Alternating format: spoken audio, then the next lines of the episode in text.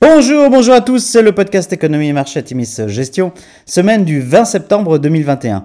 Alors petit avertissement, les performances passées ne préjugent pas des performances futures, bien lire les documents de référence des fonds avant d'investir, et puis nous allons citer un certain nombre d'entreprises, il s'agit d'une simple illustration de notre propos et non une invitation à l'achat. Alors cette semaine nous avons titré La Chine inquiète à nouveau.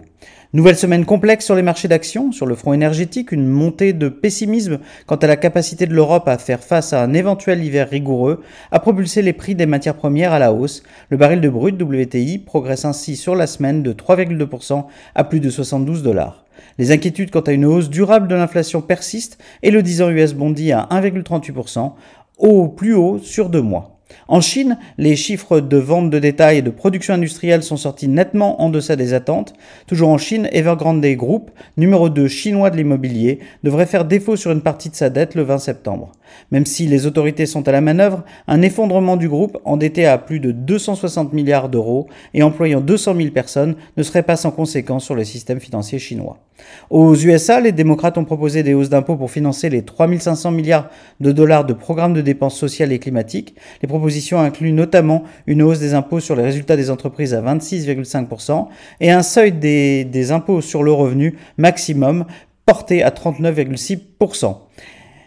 Janet Yellen, secrétaire au Trésor, a par ailleurs à nouveau pressé le Congrès US de relever le plafond de la dette. Janet Yellen a rappelé qu'un éventuel défaut sur la dette US mènerait à une catastrophe, je cite, historique. Sur la semaine, le CAC 40 se replie de 1,4%, le SP500 baisse de 0,6% et le Nasdaq perd 0,5%.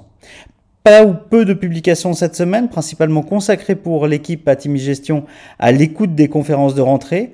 La croissance de Compléo, notre spécialiste des stations de recharge pour véhicules électriques déçoit, avec une croissance organique qui reste étale sur des bases trimestrielles, sous-performant ainsi les prévisions établies en début d'année.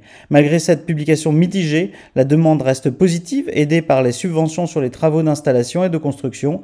Euh, L'Union européenne estime un besoin de 3 millions de bornes publiques d'ici 2030 contre 175 000 recensés en 2020.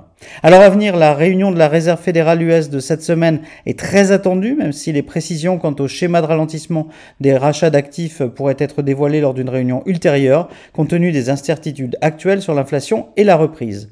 Le cas Evergrande sera surveillé de près, certains évoquant un Lehman chinois, un scénario que nous ne validons pas à ce stade, même si les, les répercussions d'une faillite ne seront pas sans conséquences sur les marchés chinois et internationaux, financiers et acteurs du secteur immobilier en tête.